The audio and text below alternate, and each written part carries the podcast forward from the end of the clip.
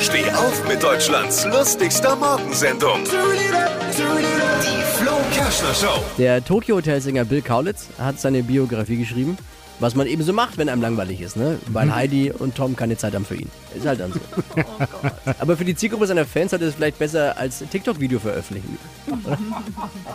In seiner Biografie schreibt der Bill, dass er schon mal äh, eine Dreiecksbeziehung mit seinem besten Freund und dessen Freundin hatte. Sowas geht heute schlecht. Das sind ja dann drei Haushalte.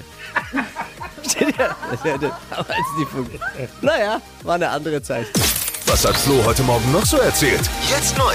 Alle Gags der Show in einem Podcast. Podcast Flo's Gags des Tages. Klick jetzt hitradio n1.de.